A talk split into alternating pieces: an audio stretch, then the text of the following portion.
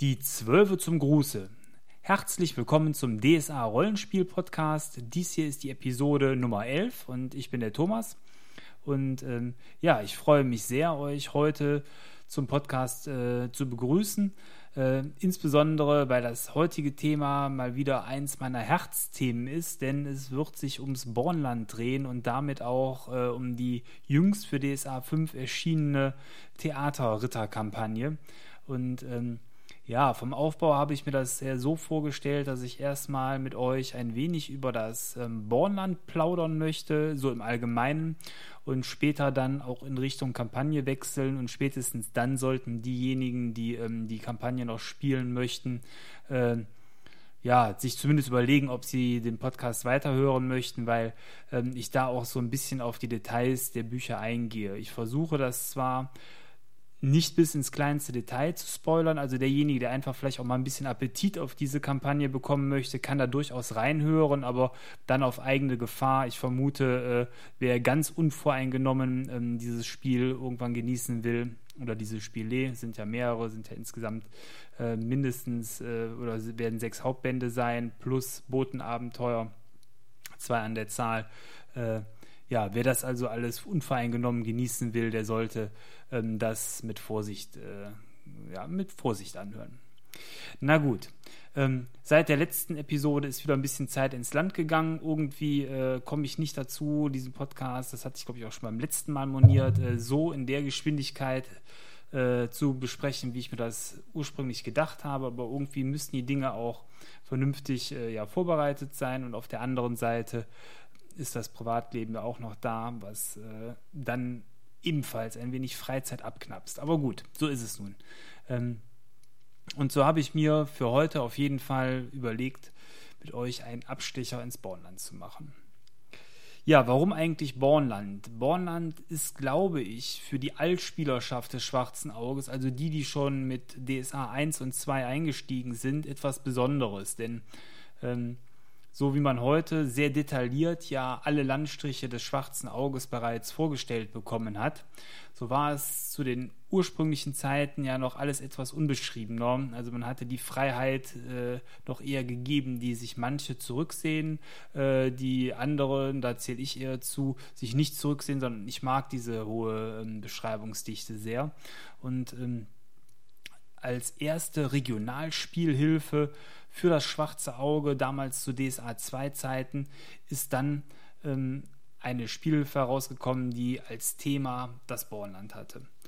Und es war in dieser Zeit so, zumindest bei uns, dass man das, was man gerade gekauft hatte, dann auch bis zum, ja, ich wollte schon sagen, bis zum Erbrechen, aber das hat so ein bisschen negativen Beigeschmack. Aber ich sage einfach mal, eben jede Seite, die hergegeben wurde, wurde exerziert, besprochen und in Spielinhalt umgemünzt. Ähm, was ich ja im ersten Podcast schon mit Havena äh, ja, angedeutet hatte, dass wir dort äh, aus der Box sehr viele lustige Spielabende herausgezogen haben.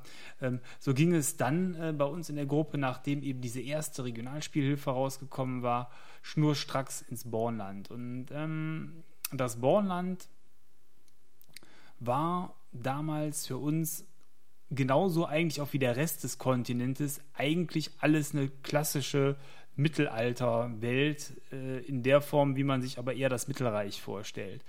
Und so muss ich sagen, so wie, ähm, vielleicht war es auch damals schon so beschrieben, aber wir haben es nicht so wahrgenommen. Für mich war eigentlich auch das Bornland eigentlich nur ein Ausleger des Mittelreiches, also auch von der Geografie her und von den Landschaftstypen her eigentlich alles gleich. Ähm, nur es hatte diese coole Stadt Festum und Festum war für uns damals eher so eine Art Amsterdam. Ähm, ist es auch heute noch, wobei ich das, und da gehen wir gleich drauf ein, alles in einem ganz anderen Kontext sehe. Und ähm, ich weiß nicht, ob es damals uns nur so vorgekommen ist und wir es falsch gelesen hatten, aber äh, letzten Endes ist ja heute das Bornland eher ein Abziehbild ähm, eines russischen Zarenreiches und damit eben schon was ganz anderes als das klassische äh, mitteleuropäische, ja eben Mittelreich.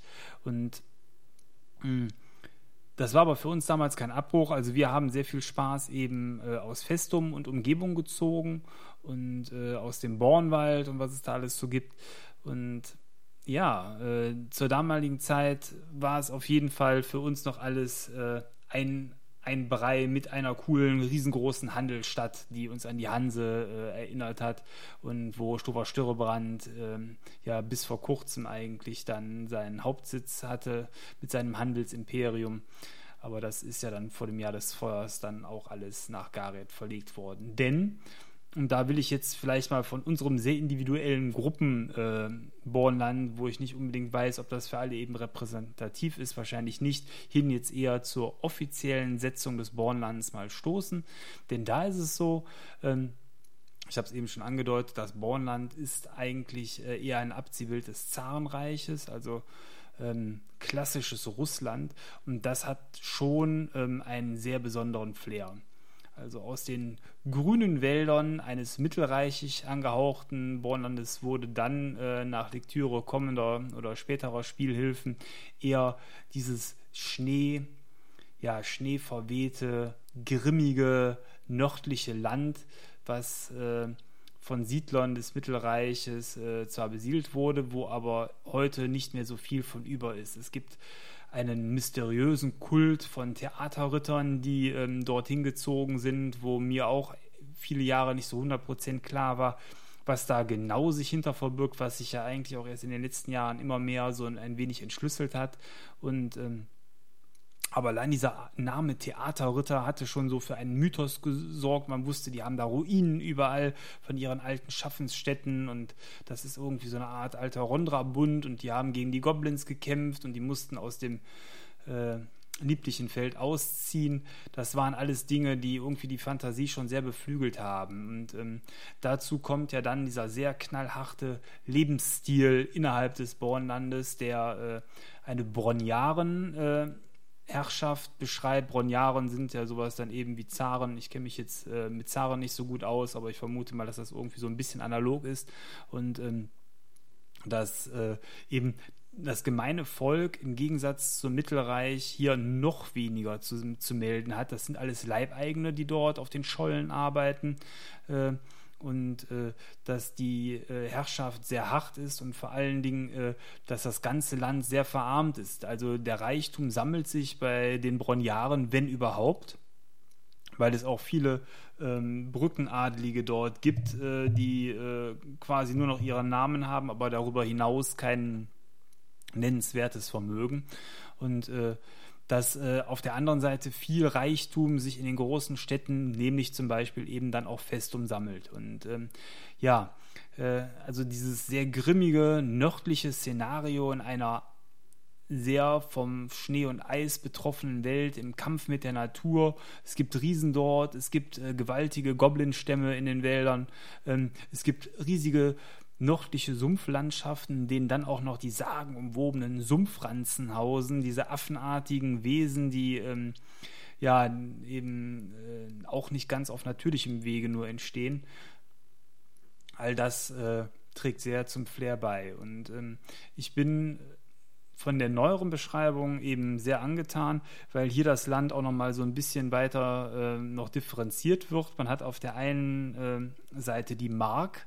Die Mark ist äh, der südwestliche Teil des Landes und ähm, das ist der, der äh, ans ehemalige Mittelreich äh, herangegrenzt hat, der aber dann eben jetzt durch die schwarzen Lande, also durch Tobrien, Tobrien verbindete quasi Bornland und äh, Mittelreich, ähm, dann abgetrennt war. Und insofern war für mich hier auch der Schluss erstmal ähm, äh, gegeben oder das war schlüssig, dass äh, diese Handelsstadt an Wert verloren hat, weil ähm, einzige Verbindung übers Festland war weggefallen und ähm, auf der anderen Seite hatte Festum dann nur noch einen Handelsweg über die blutige See, auch nicht unbedingt das beste Gewässer, um seine Waren da lang zu schippern. Und äh, dass dann Stover Störebrand dort äh, quasi sein Haupt, äh, sein, sein Hauptlager hin nach Gareth verlagert hat, war für mich schon ein ganz klarer Schluss. Aber ähm, wir waren erstmal bei der Mark. Also die Mark ist dieser südwestliche Teil. Und das ist eben alles, was grob ähm, eben bis zum Born reicht äh, im quasi im Osten und ab dann kommt schon das Festenland und das Festenland ist so eher der zivilisierte Bereich des äh, Bornlandes, weil hier die großen Städte liegen.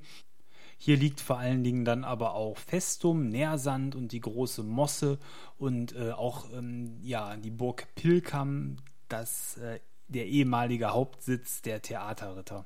Also ähm, quasi das Herzstück insgesamt hier, würde ich sagen, des modernen Bornlandes.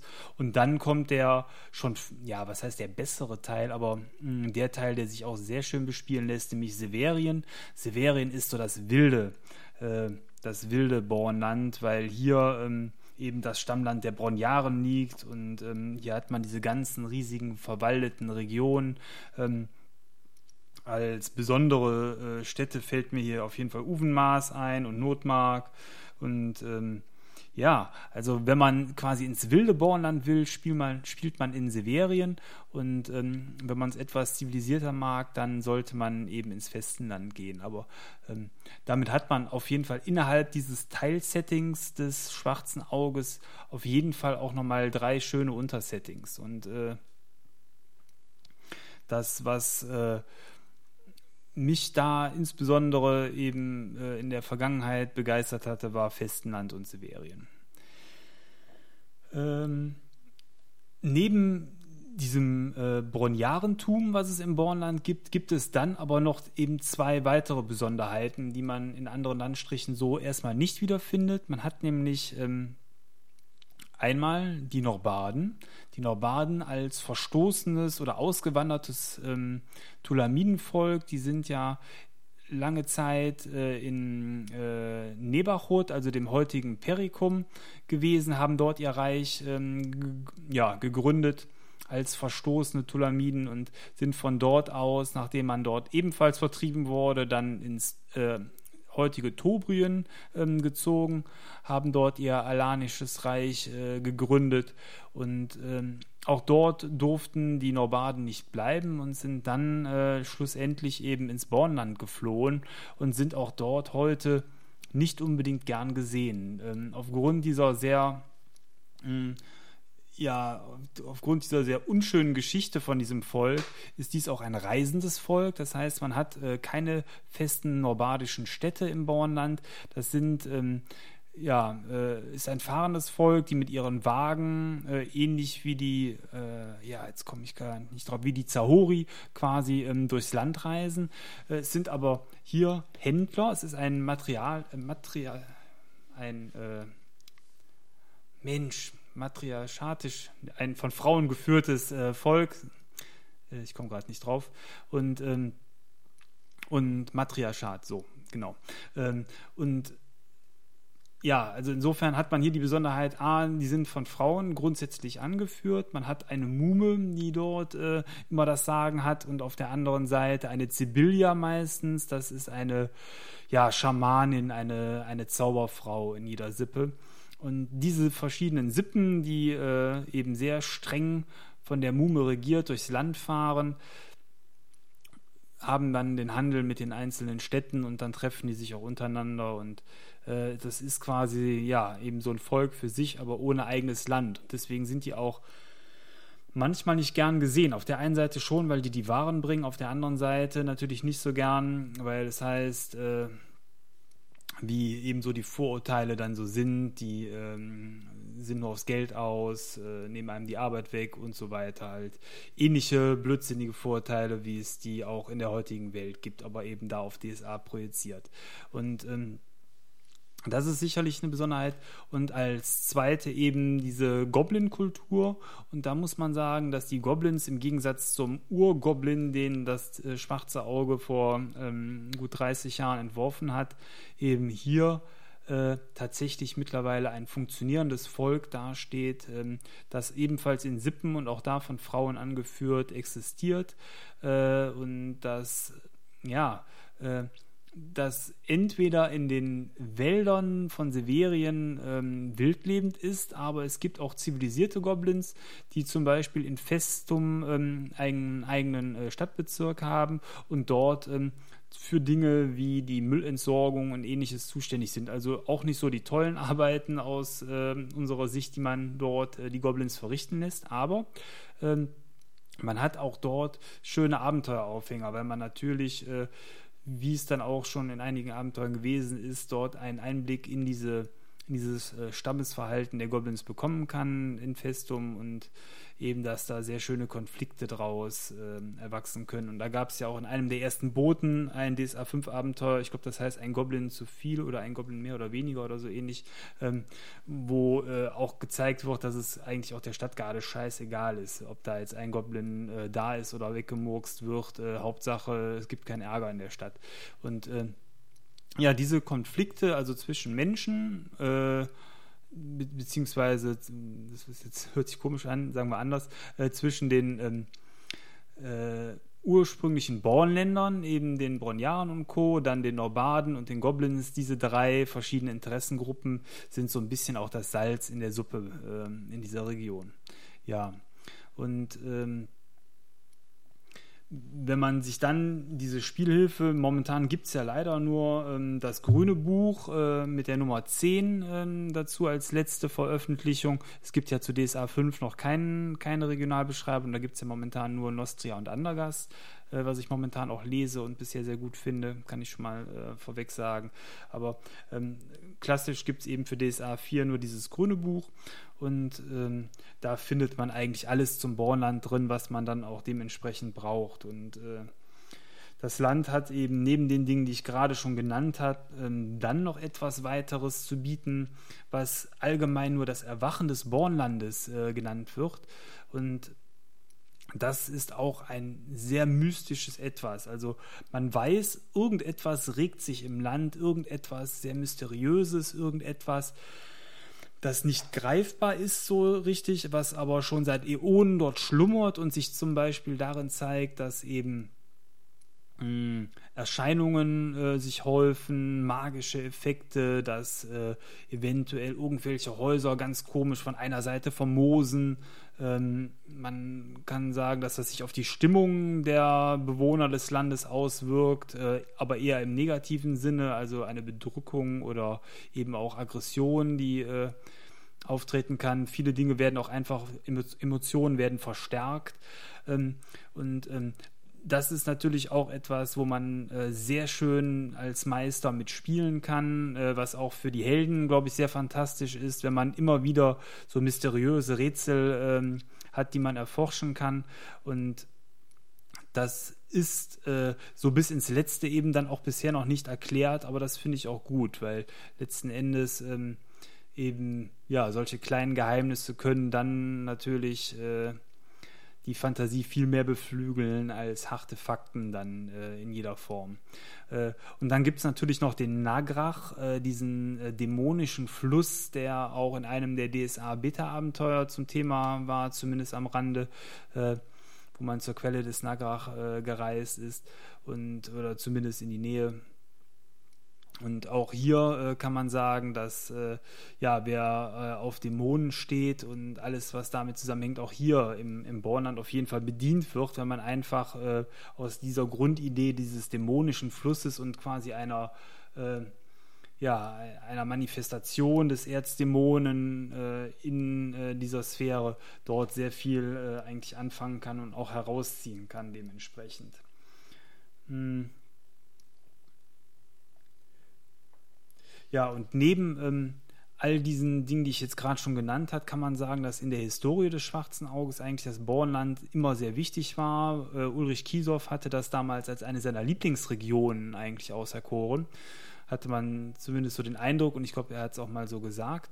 Ähm, auf der anderen Seite ist es so, dass äh, ja, nachdem Ulrich Kiesow dann leider ja nicht mehr da war, er ist ja verstorben, ähm, dann äh, das Ganze so ein bisschen ins Hintertreffen erstmal geraten ist. Man hatte den Eindruck, andere Regionen wie das Mittelreich äh, wurden auf einmal deutlich äh, wichtiger. Ähm, das Bornland trat etwas zurück. Insofern freut mich umso mehr, dass jetzt eigentlich mit dem Start von DSA 5 die erste Hauptkampagne dort im Bornland spielt. Denn die Theaterritterkampagne ist eine Sache, die A, glaube ich, schon länger geplant war. Da geisterten schon mal im Vorfeld ja ähm, Entwürfe zu dieser Kampagne durchs Netz, äh, wie es noch ähm, von Marc Wachholz und Co. geplant war. Und scheinbar Ansätze davon sind dann in die aktuelle Kampagne noch eingeflossen, wenn auch vieles dann über den Haufen geworfen wurde und dann auch neu gemacht äh, ist, glaube ich, jetzt in den aktuellen Abenteuern. Kann ich mir nicht anders vorstellen, weil sonst gibt es ja noch rechte Ärger. Das ist auch nie gut. ja, aber insofern ähm, hat man mit dem Bornland ähm, eben aus der Tradition des Schwarzen Auges heraus immer eine ganz starke Region gehabt, die auch viele tolle Meisterpersonen auffahren kann. Ähm, immerhin Nahema wohnt unter anderem äh, in Festum. Äh, zwar äh, unter einem Synonym, was ich jetzt hier auch äh, nicht spoilern will, aber zumindest man hat eine der ganz zentralen Figuren des Schwarzen Auges und der Geschichte dort äh, in Festum zumindest auch verortet. Es wird der Adelsmarschall regelmäßig gewählt, was eine tolle Sache ist, weil der Adelsmarschall äh, auch im aventurischen Boten immer mitgewählt werden kann, äh, was eben anders funktioniert als äh, eine Rohaja, die äh, auf den Thron vom Geburtsrecht her gesetzt wurde. Neben den gerade dann schon genannten gibt es dann auch noch eine Gräfin Thesia von Ilmenstein, auch so ein Urstein des schwarzen Auges, angeblich eine ehemalige äh, Figur von Ulrich Kiesow, die er selber quasi am Tisch gespielt hat. Ähm, und dann äh, aber auch äh, andere, äh, oder wie die, wie die Goblins, die haben die Kungasula äh, als mysteriöse Anführerin und äh, in Festum gibt es die Mant Kariba, das ist die Sprecherin der, Sprecherin der Festumer Goblins. Ähm, also jede Menge starke Charaktere, die sich dort tummeln, die man wunderbar in Abenteuer einbauen kann. Äh, und je nachdem, was man äh, auch mit Hexenkulten oder ähnlichem starten will, das passt alles prima. Also letzten Endes ist auch das Bornland eine Region, die ähm, ganz viel vom schwarzen Auge abbildet. Man hat äh, tolle Landschaften, tolle Städte, man hat aber auch ähm, eine geheimnisvolle und gefährliche Seesituation mit der blutigen See direkt vorm, vor der Nase. Also auch da kann man wunderbar, äh, wenn man irgendwelche spannenden Meeresabenteuer bestreiten will, äh, sich tummeln. Und äh, das alles garniert mit den Mysterien der Theaterritter, die überall ihre Hinterlassenschaften im Land hinterlassen haben. Und das ist ja nun mal ein tragisch geendeter Kult, weil die Theaterritter ja am Ende irgendwo so ein bisschen dem Wahnsinn verfallen sind. Man weiß es nicht genau. Irgendwann wurde aus den guten Rittern der dekadente Adel und ähm, all das hat ja dann zu dem geführt, wo man heute steht. Trotzdem berufen sich immer noch viele der Bronjaren auch heute ja äh, darauf, eben Theaterritterblut in den Adern zu haben. Ähm, da kann man schon einiges mit anfangen und äh, Wer ähm, zum Bornland oder zur Stimmung im Bornland ähm, vielleicht noch mehr lesen möchte, als eben diese Spielhilfe hergibt, dem kann ich auf jeden Fall den Roman Das zerbrochene Rad empfehlen. Da hat man einen tollen Einblick ähm, äh, auf der einen Seite, äh, weil der noch von Ulrich Kiesow selber ähm, geschrieben worden ist und damit eigentlich einen sehr äh, urtümlichen Eindruck ähm, das Bornland dann gibt, so wie es dann vielleicht damals auch ja gedacht worden ist, also noch äh, aus der Feder des Meisters persönlich quasi. Auf der anderen Seite gibt es einen sehr schönen, äh, recht frischen Roman, den man zu dem Thema äh, lesen kann. Das ist Kors Codex. An sich zwar ein Roman, der sich darum dreht, ähm, wie der äh, erste und auch einzige Heilige äh, des Chor entstanden ist. Auf der anderen Seite spielt er aber zu großen Stücken auch im Bornland und ich glaube, ähm, da bekommt man auch einen sehr schönen Einblick äh, in die Theaterritter und allem, was damit zusammenhängt. Ja, jetzt haben wir gute 20 Minuten über das Bornland an sich gesprochen und ich glaube, man könnte noch äh, viel mehr dazu sagen. Letzten Endes auch hier habe ich jetzt erstmal an der Oberfläche gekratzt, ähm, möchte aber noch den Bogen ein wenig jetzt in Richtung der aktuellen Kampagne weiterspannen. Ähm, vielleicht erstmal eine Sache vorweg, die ich nicht verstanden habe, die ich persönlich auch anders gemacht hätte, aber jetzt ist es erstmal so, wie es ist. Ich hatte eingangs schon erwähnt, ähm, dass äh, die letzten Informationen zum Bornland, jetzt mal abgesehen vom Almanach, wo ja alle Ländereien so ein bisschen drum beschrieben sind, diese grüne Spielhilfe von DSA 4.1 ist und äh, auf der anderen Seite die erste DSA 4.1er Spielhilfe jetzt Nostria und Andergast war. Ich persönlich hätte mir sehr gewünscht, wenn die Spielhilfe, die jetzt für Nostria Andergast rausgekommen ist, zu dieser Theaterritterkampagne rausgekommen wäre und damit eben das Bornland als erste Spielhilfe erschienen wäre. Ähm, ich habe gehört, dass äh, das, was jetzt in dieser Kampagne passiert, wohl auch zu Veränderungen im Bornland führen wird und dass man deswegen sich entschlossen hat, ja, das Bornland äh, nicht jetzt zu beschreiben, sondern erst, wenn die Kampagne fertig ist. Aber ähm, ich hätte mir trotzdem gewünscht, dass dieses tolle Paket, was jetzt äh, erschienen ist, nämlich ähm, ja, für Nostria Andergast einmal eine Beschreibung, ein Waffenbuch, ein Abenteuer, gut, das könnte man sich an der Stelle knicken, das wäre dann die Kampagne gewesen. Aber eine Musik-CD, eine Landschaftsbeschreibung aus ähm, In-Time-Sicht, all das hätte man wunderbar, meine ich, für die Kampagne und fürs Bornland brauchen können. Dann hätten die Spieler sich sehr schön einstimmen können äh, in die Region. Und ja gut, wenn dann am Ende nach so einer Kampagne sich die Region wieder danach etwas anders gestaltet, hätte man immer noch so ein zweites Änderungsheftchen rausbringen können. Hätte Ulysses noch ein bisschen mehr Verdienst gehabt an der Stelle. Und ähm, ja, also ich hätte oder ich hätte mich jetzt nicht geärgert, wenn einige von den Dingen danach wieder anders gewesen wären. Aber äh, man hat sich eben für diesen anderen Weg entschieden, hat man ja letzten Endes zum Beispiel mit dem Jahr des Feuers und der Spielhilfe in Grün zum Mittelreich genauso gemacht. Letzten Endes ist ja die Situation, die man in der grünen Spielhilfe findet, Herz des Reiches, äh, dann die Beschreibung eben nachdem die äh, Geschehnisse des Jahr des Feuers gewesen sind. Äh, ist vielleicht eine Frage der Herangehensweise, aber ich kenne das Ganze auch von Pathfinder da gefällt mir das eigentlich ganz gut, dass passend zur Kampagne eben dieses Begleitmaterial herauskommt für Spieler, für den Meister, äh, wo man sich so ein bisschen einstimmen kann auf die Kampagne. Hätte ich mir äh, an der Stelle genauso gewünscht. Aber gut, vielleicht macht man es in Zukunft noch so oder eben man behält aus guten Gründen, wie man vielleicht am Ende der Kampagne sieht, äh, das bei, wie es momentan ist. Da vertraue ich mal in die Weitsicht der Redakteure. Nichtsdestotrotz äh, ist schon echt viel Material für die Kampagne herausgekommen. Mhm. Insgesamt hatte ich eben schon gesagt, sollen sechs Bände werden. Es sind zwei Bände raus, die habe ich auch gelesen. Äh, insofern habe ich zumindest für ein Drittel der Kampagne schon einen sehr schönen Einblick. Dazu ist dann noch das äh, Botenabenteuer Die Torwaler Trommel gekommen, was den Einstieg in die Kampagne darstellt und ähm, im letzten aventurischen Boten, der äh, aus heutiger Sicht erschienen ist, das ist die Nummer 176, hat man einige Artikel, die im Boten drin sind, ähm, die mit der Kampagne im Zusammenhang stehen. Und da finde ich, ist jetzt auch erstmalig eine der Stärken ähm, des neuen Botens vielleicht auch hervorgetreten.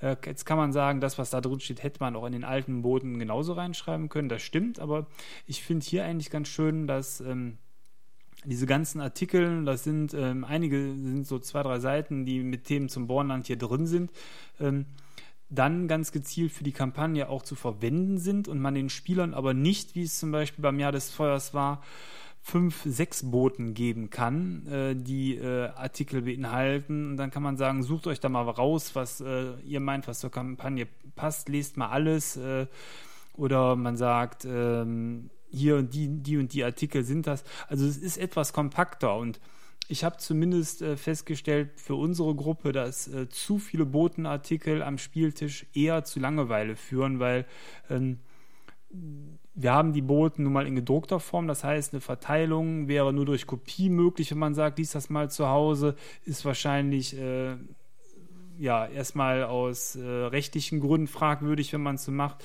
Und zum anderen kommt mir das dann schon fast wie Hausaufgaben vor, wenn man sagt, hier, liest ja mal den Button durch bis zum nächsten Mal.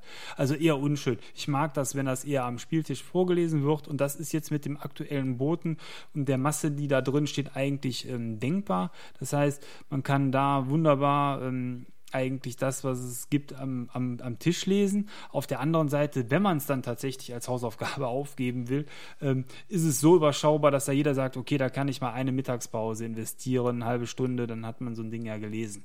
Ähm, also das finde ich eigentlich auch äh, eine starke Verbesserung damit, weil es einfach kompakter ist.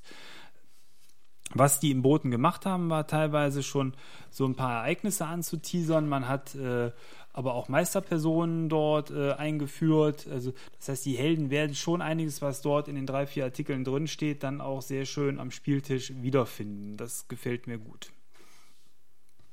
Die Kampagne selber startet dann mit dem kleinen ähm, Abenteuer Die Torvaler Trommel, also ein Heldenwerk. Abenteuer. die sind ja immer nur 16 Seiten lang. Äh, wenn man Cover, Bilder und alles andere abzieht, werden es wahrscheinlich höchstens 10 oder 11 Seiten sein. Von der Gestaltung her genauso hochwertig ja wie die großen Abenteuer, die man kennt. Also toll bebildert, äh, gut gesetzt. Ähm, und ich glaube, mal eben überprüfen, vom gleichen Autor, Autor Daniel Hessler. Und ich meine, das ist in den Abenteuern genauso, also alles aus einer Feder, was für eine Kampagne auch mal eine echte äh, Verbesserung quasi darstellt. Äh, Verlagsleitung, Redaktion. Mhm. Dann haben wir hier Redaktion Nikolai Hoch. Okay, ich glaube, ich habe zu viel versprochen. Wen haben wir hier dann noch? Daniel Hessler. Doch, der erste Band Autoren wäre damit identisch. Also der erste Band ist Der Weiße See und der zweite Band äh, auch Daniel Hessler. Nein, stimmt, ich nehme alles zurück. Also wunderbar. Letzten Endes, so hatte ich es mich auch in Erinnerung, geht das alles aus einer Hand heraus und das ist natürlich schon, äh, glaube ich, auch eine Verbesserung teilweise zu alten Kampagnen weil es ja hier durch den Wechsel der Autoren auch schon mal zu Unstimmigkeiten geführt hat. So, jetzt kann man also sagen, äh, 16 Seiten, puh, die muss ich jetzt auch noch äh, zusätzlich spielen. Ja, von müssen kann nicht die Rede sein. Also es ist, glaube ich, sinnvoll, wenn man es macht. Ähm, aber ich persönlich war auch immer ein großer Freund davon, auch bei den anderen großen Kampagnen, so die Abenteuer, die so im Dunstkreis schwimmen, hier mit aufzugreifen und dementsprechend dann einfließen zu lassen, weil das der Atmosphäre in der Regel sehr zuträglich ist, wenn man eben nicht nur von Main Event zu Main Event, äh, von Hotspot zu Hotspot irgendwie äh, weiterläuft mit den Helden, sondern auch so die ruhigen Passagen etwas besser auslebt.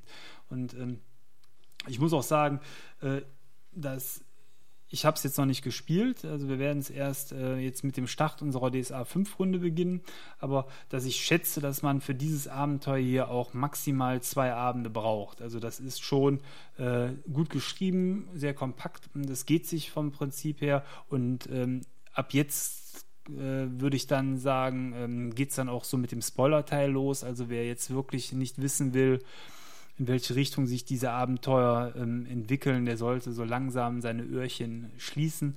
Also es geht sich also in dem Abenteuer jetzt erstmal darum, dass die Helden ähm, mit der Stadtgarde zusammen ähm, einen Umzug begleiten, denn einmal im Jahr findet äh, ein großer Umzug in Festum statt, bei dem die Torvaler-Trommel durch die Stadt äh, getragen wird und wo ähm, vier Atta-Maskottchen in der Stadt äh, zeremoniell verbrannt werden. Normalerweise hat dies immer auf der Speicherinsel stattgefunden. Das ist so eine vorgelagerte Insel und ist eben zu Ehren oder zum Ehrentag ähm, der Vernichtung des verhassten Torvaler Piratens Atamaskot äh, wird das Ganze abgehalten. Und äh, dieser Atamaskot hat wohl Festum über mehrere Jahre in Schach gehalten mit seinen Torvaler Piratenbrüdern und als er dann endlich äh, geschlagen wurde, hat man ihm die Haut abgezogen, auf diese Trommel gespannt und äh, ja, eben, wie man es dann als gute äh, martialische Gruppe oder Stadt dann macht, dann ja, schlägt man die Trommel und läuft äh,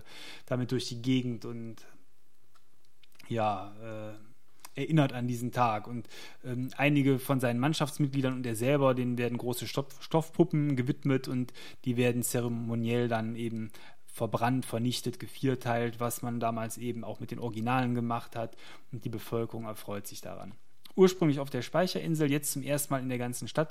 Und weil dummerweise diese anderen Mannschaftsbegleiter ähm, Minderheiten darstellen, nämlich die, die ich eben auch ursprünglich im Podcast genannt hatte, noch Baden, Torwaler, Goblins, äh, führt das natürlich zu Unruhen in der Bevölkerung und wird dazu führen, dass eben auch der ein oder andere innerhalb der Stadt da nicht so glücklich mit ist und diesem äh, eher ja fragwürdigem Treiben dann ein Ende setzen will. Und äh, die Helden heuern auf Seiten der Stadtgarde an und es geht sich eben darum, diesen Trupp oder diesen Zug zu beschützen und dafür zu sorgen, dass äh, aufgebrachte Bevölkerung und ähm, äh, ja sehr wie soll ich sagen, sehr vielleicht nationalistisch angehauchte äh, Festumer äh, nicht zu stark aneinander geraten. Und das Ganze ist dann auch noch mit einer Wendung am Ende versehen, da will ich jetzt hier aber auch nicht vorweggreifen.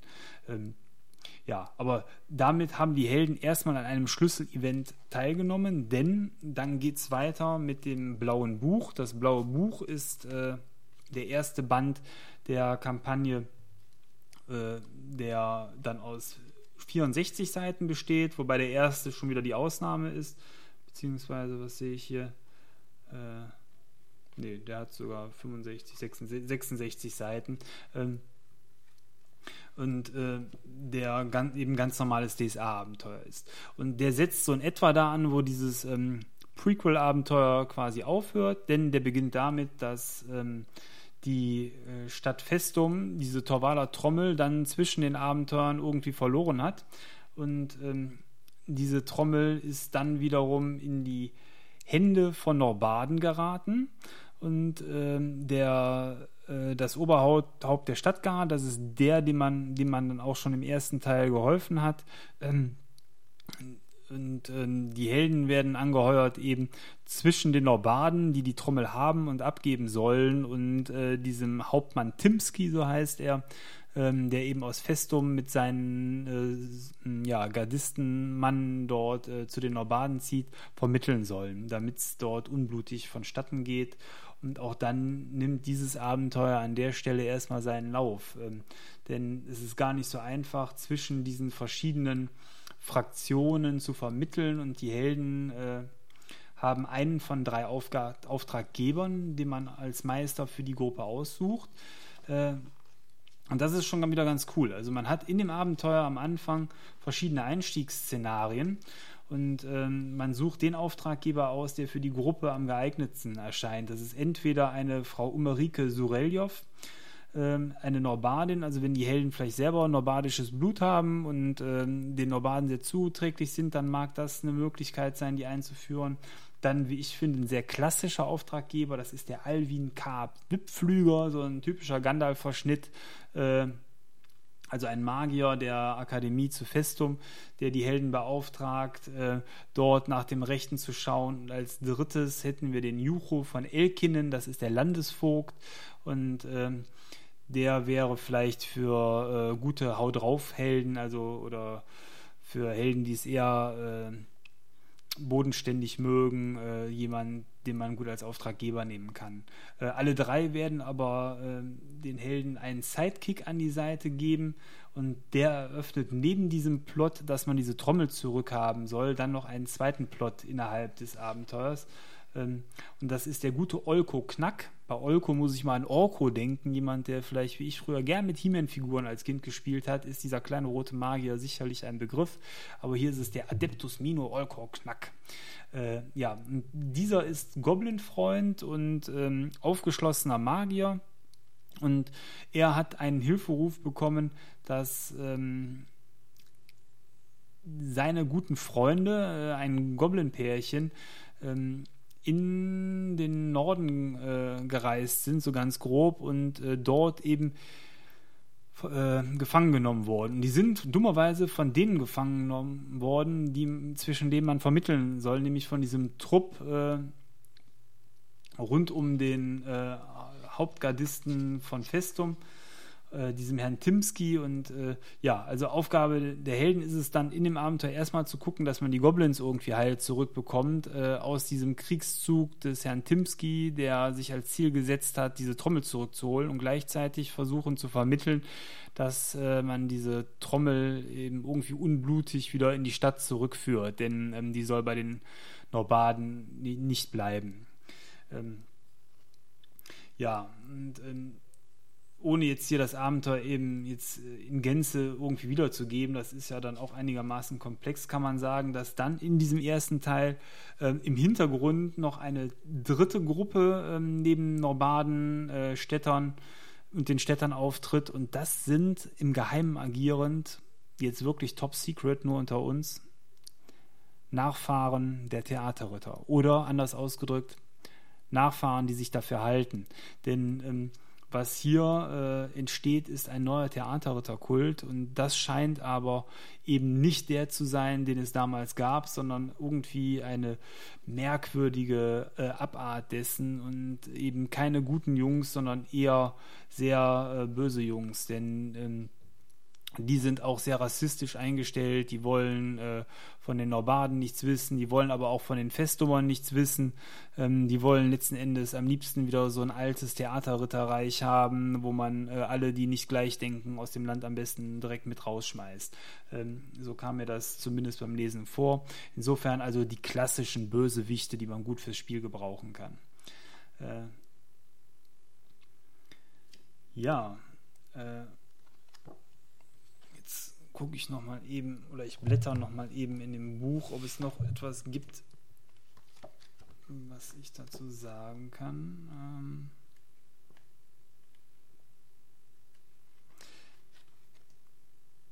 Ja, also wenn die Helden, ähm, genau, wenn die Helden dann irgendwann eben bei den Norbaden ankommen, gilt es hier zu vermitteln. Das ist im Spiel ganz schön durch viele Vergleichsproben und Minijobs äh, quasi geregelt, weil hier die Helden äh, eben sich so eine Art Bonuspunkte auf den verschiedenen Seiten erwerben müssen, um äh, dann besser verhandeln zu können.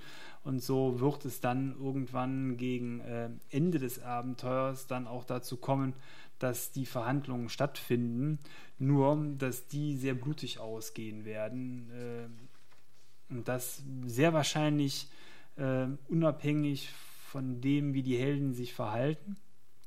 Wobei ich dazu sagen muss, das Abenteuer ist kein Railroading-Abenteuer, es ist sehr offen gehalten und letzten Endes ist fast alles möglich und ähm, auch viele Dinge werden ähm, durch das Handeln der Helden beeinflusst werden können, sodass man wirklich hier das, was die Helden tun, äh, das hat eine echte Auswirkung. Das ist ja nicht bei allen diesen Abenteuern so, deswegen sage ich es hier an der Stelle dann auch so dazu. Ähm, nur trotzdem wird es wahrscheinlich am Ende äh, eben blut, nochmal blutig werden, weil ähm, gewisse Dinge sich ergeben, die äh, dazu führen, dass diese Torvaler Trommel dann, nachdem man dann fertig verhandelt hat, dann mal wieder doch nicht an dieser Stelle, also quasi sofort in die Hände fällt. Das ist so ein klassischer MacGuffin, also so ein Gegenstand, den man immer wieder sucht, aber nicht bekommt. Und dann werden die Helden äh, gegen Ende des Abenteuers nochmal eine Reise antreten, um diesen MacGuffin, also diese äh, Trommel dann zurückzuholen. Und das geschieht in einer Goblin-Höhle und äh, hier hat man es dann nochmal mit einem ganzen Stamm zu tun und auch da ist es den Helden eigentlich sehr schön offen überlassen, wie man vorgeht. Also da ist von Diplomatie bis hin zu Durchschnetzeln alles möglich und das wird aber auch dann Auswirkungen auf folgende Abenteuer haben. Also je nachdem, wie man sich dort verhält, je nachdem, welche Parteien man danach anspricht, sind die einen eher dann einem zugeneigt oder abgeneigt. Ein sehr schöner Zug in dem Spiel. Und wenn dann aber am Ende alles gut gegangen ist, hat man dann endlich die Trommel wieder und kann die in Festum abgeben. Und damit ändert dann auch der erste Teil der Weiße See. Dem folgt dann der zweite Teil der Kampagne, das Blaue Buch. Äh, das Blaue Buch hat eins der schönsten Cover der letzten Zeit, wie ich finde. Das ist irgendwie sehr stimmungsvoll von den Farben her gehalten. Der Weiße See, übrigens das erste Abenteuer, finde ich nicht so gelungen vom Cover her. Ich glaube, das liegt irgendwie an der Perspektive. Irgendwie, der hält sein Schwert da so komisch. Aber das blaue Buch, da regt schon das Cover die Fantasie an. Gefällt mir sehr gut. Und ähm, das Abenteuer wird einige Zeit, aber nicht allzu viel nach dem ersten Teil wieder einsetzen. Man hat wieder die Möglichkeit ähm, der Auswahl von drei Auftraggebern. Das sind auch die gleichen wie im ersten Teil. Ich habe für mich schon überlegt, entweder den gleichen zu nehmen oder vielleicht auch mal zu wechseln. Auch das könnte ich mir ganz nett vorstellen. Ähm, vielleicht um dann auch nochmal andere Helden innerhalb der Gruppe dann damit anzusprechen. Ähm, ja, und es geht in dem Teil auf jeden Fall grob darum, dass hier denn das namensgebende blaue Buch, das ist äh, in, de in, dem Fall eben der MacGuffin des Spiels, mm, das ist ein altes Theaterritterbuch, in dem Geheimnisse stehen, die so geheim sind, dass es keiner weiß und das Buch ist verschlossen und man hat das Buch jetzt wiedergefunden äh, nach längerer Zeit und jetzt hat das Buch kürzlich seine Farbe gewechselt, was wohl irgendwie auch vielleicht im Zusammenhang mit dem Erwachen des Bornlandes stehen könnte. Und man wird an dieser Stelle ähm, vom Auftraggeber beauftragt, das Buch zu einem magischen Analysten zu bringen, der äh, aber nicht in Nersand äh, ist, sondern der in Hinterbruch wohnt. Und Hinterbruch äh, ist die Stadt, die am nächsten an Pilkam liegt, was wiederum der Hauptsitz der ehemaligen Theaterritter ist. Ähm, also begeben sich die Helden nach Nersand, äh, nehmen dort das Buch entgegen, äh, nehmen dort eine kleine Gruppe mit, bestehend aus einer äh, Effort-Geweihten und man bricht dann wiederum nach Hinterbruch auf. Und in Hinterbruch ist es so, dass man hier ähm, erstmal feststellt, dass der gute Magier, den man sucht, dort nicht anwesend ist, aber der äh, Freund aus dem ersten Teil, der Olko Knack, der ist dort anwesend, äh, weil er mittlerweile diesem äh, Magier hier vor Ort wohl zur Hand geht. Und ähm, die Helden begeben sich dann in die Mosse hinein, um ähm, den Magier zu finden, den sie suchen, der übrigens äh, den tollen Namen, wie heißt er? Wo ist er denn? Hm.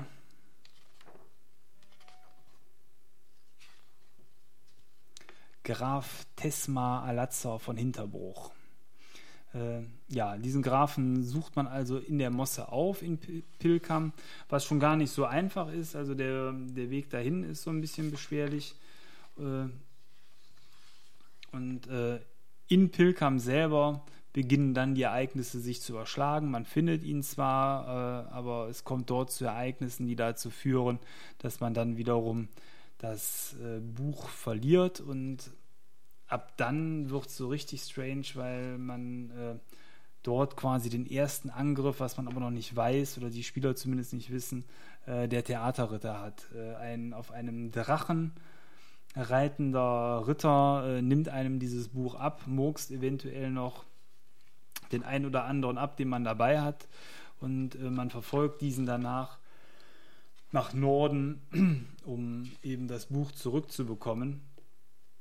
Trifft dabei äh, noch einen Geisterzug, äh, einen Geisterzug, der äh, aus dem letzten äh, der Theaterritter besteht, äh, also aus dem letzten äh, Chef oder wie man es nennen soll. und man dann äh, versucht eben im restlichen Verlauf des Abenteuers das äh, Buch auch wieder zurückzubekommen. Jetzt will ich hier auch nicht so ins Detail reingehen, das ist wahrscheinlich auch nicht so spannend.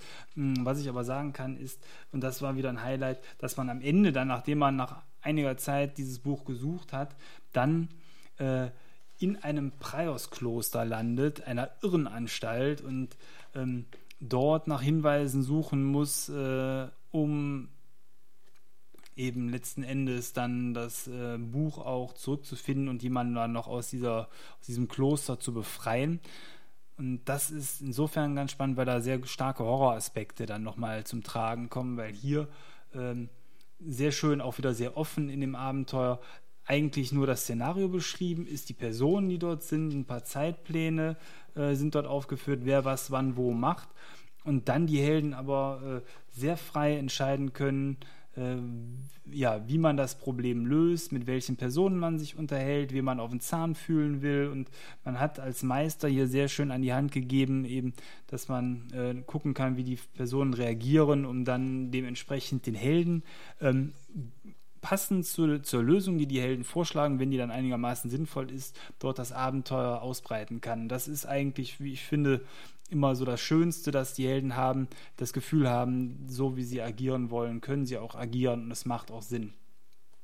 Und ähm, äh, Highlight ähm, ist dann am Ende ein äh, Besuch bei einer Kultstätte des Chorgottes, denn hier werden die Theaterritter eine Massentaufe durchführen mit Hilfe von diesem blauen Buch.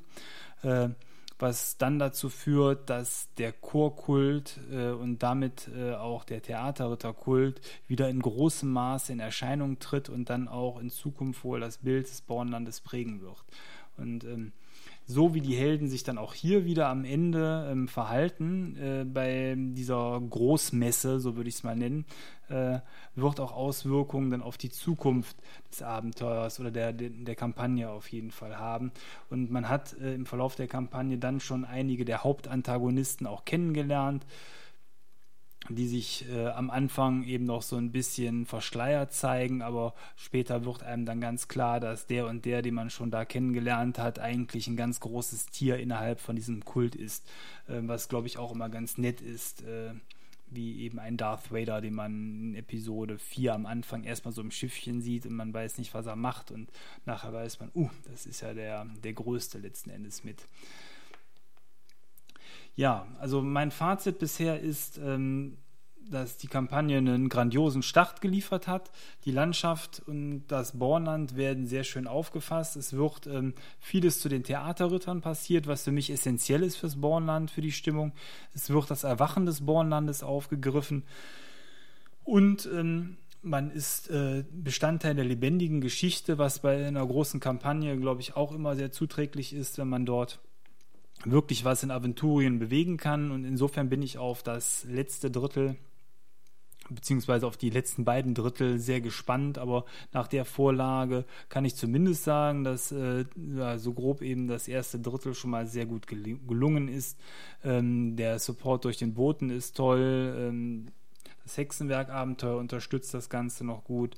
Das Einzige, was ich eben vermisst habe, ist, dass äh, es in Form von einer Regionalspielhilfe da jetzt noch keine Unterstützung zum Start gab. Da muss man sich, wenn man mehr wissen will als Meister, sicherlich mit dem Almanach begnügen oder nochmal eins der grünen Bücher, nämlich eben die Nummer 10, das Land des schwarzen Bären, sich kaufen. Äh, da kann man dann dementsprechend die Informationen rausziehen, die man braucht. Ja, ich werde euch auf dem Laufenden halten. Ich kann mir vorstellen, dass ich zum Rest der Kampagne ähm, nochmal einen abschließenden, entweder Kommentar oder nochmal einen Abschlusspodcast in Zukunft mache. Ich werde bis dahin wahrscheinlich auch berichten können, wie das Spiel bei uns in der Gruppe angelaufen ist, weil ähm, sich das für uns äh, dann auch als eines der Startabenteuer anbietet. Das Schöne ist nämlich, dass man hier mit kleinen Helden einsteigen kann. Es werden keine großen Helden erwartet. Am Anfang muss auch erstmal nicht die Welt gerettet werden. Ähm, und äh, es ist eben losgelöst vom Mittelreich, das Ganze, was man hier erlebt. Das heißt, so diese ganzen großen anderen Metaplots wie Splitterdämmerung und alles, was da dran hängt, sind außen vor. Man kann es also zeitlich eher auch unver unverortet irgendwie spielen.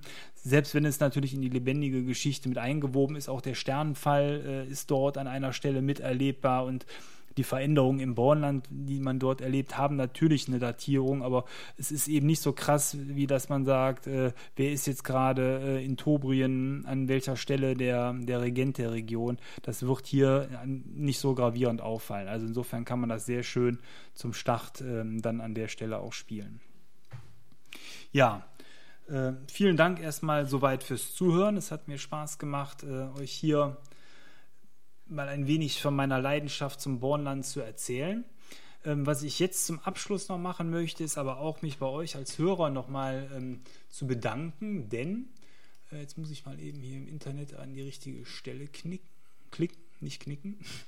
ähm, und zwar wollte ich die Freunde der Seite äh, einfach mal ähm, ja, namentlich begrüßen, denn äh, wie ihr wisst, es gibt eine Facebook-Seite hier zum Podcast. Man kann den Podcast ja entweder über iTunes beziehen, äh, was sicherlich sehr bequem ist. Ich freue mich aber auch immer über Besuch auf unserer oder auf meiner äh, Facebook-Seite zum Podcast unter DSA Rollenspiel Podcast und ähm, was da natürlich immer schön ist, wenn ihr die Seite liked und deswegen dachte ich mir, mal die Freunde äh, der Seite einfach ähm, vorzustellen. Und zwar, jetzt muss ich mal eben hier in die Einstellung gehen. Dumm, die dumm, die dumm. So, dann möchte ich jetzt zum Abschluss noch einmal die Freunde des DSA-Rollenspiel-Podcasts, ähm, die sich bei Facebook zumindest dazu bekannt haben, ähm, dann einmal freundlich grüßen. Ähm, das ist zum einen der Eduard Andreas Lehrperger, dann der Daniel Trommen, Effi Ephraikos, der Manuel Bauer, dann die äh, Jean Fuchs, der Andreas Ditsch, der Daniel Volkmann, der Mike Krützwig-Groß, die Wexa Sophia, der Michael Fedder, der Michael Maasberg, dann der Rollenspielverein Salzburg und Umgebung.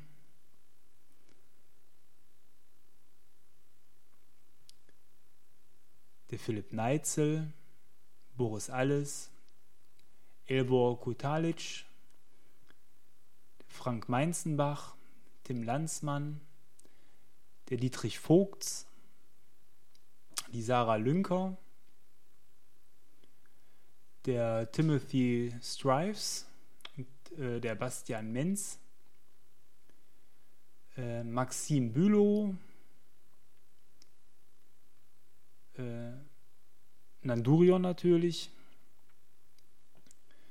der Christian Bentele, Janis Kugelmann, der Tom Elia, der Stefan Schütz,